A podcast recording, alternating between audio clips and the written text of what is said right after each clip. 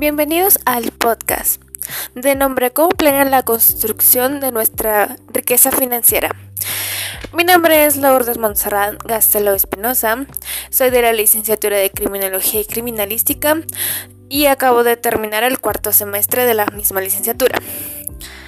Primero que nada hablaremos sobre los conceptos finanzas, finanzas personales y la riqueza. ¿Qué es finanzas? Es el área de la economía que estudia el financiamiento de los mercados de dinero y capitales, las instituciones que operan en ellas, las políticas de captación de recursos, el valor del dinero en tiempo y en el coste, del capital.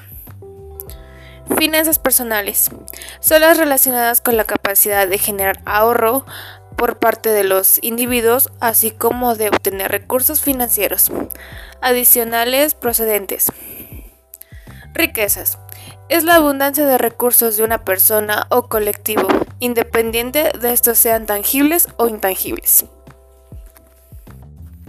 Ahora, lo que hay que hacer para poder construir nuestra riqueza financiera es primero saber que no tenemos deudas en alguna parte, pero si en caso de que sí las tenemos hay que pagarlas. Por lo cual, para poderlas hacer más sencillo el pago de aquellas deudas, podemos utilizar el método que se llama de bola de nieve, el cual consiste en ir pagando las deudas que tienen un límite de pago o las que constan o las que se puedan llegar a considerar de prioridad. Así con ello podemos terminar con las deudas y tener una estabilidad de las mismas.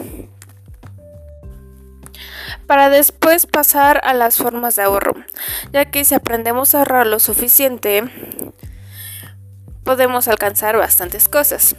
Pero primero para poder ahorrar debemos tener siempre en cuenta un objetivo en mente, el cual será nuestro motor para poder ahorrar más fácilmente. Con ello podemos generar más ingresos y poder tener más riquezas. Cuando se llegue a tener una cantidad de dinero razonable, se puede hacer una inversión financiera.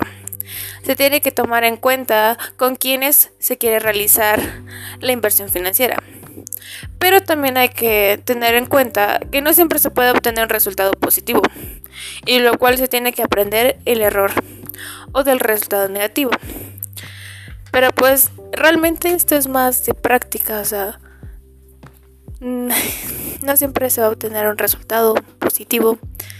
Pero pues si no es así, se puede aprender del error, puedes ver en qué fallaste, cuál era la manera más fácil para hacerlo, entre otras cosas.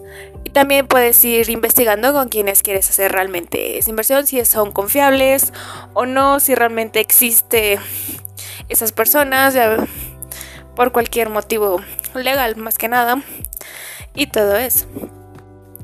Por mi parte eso sería todo y les agradezco su atención.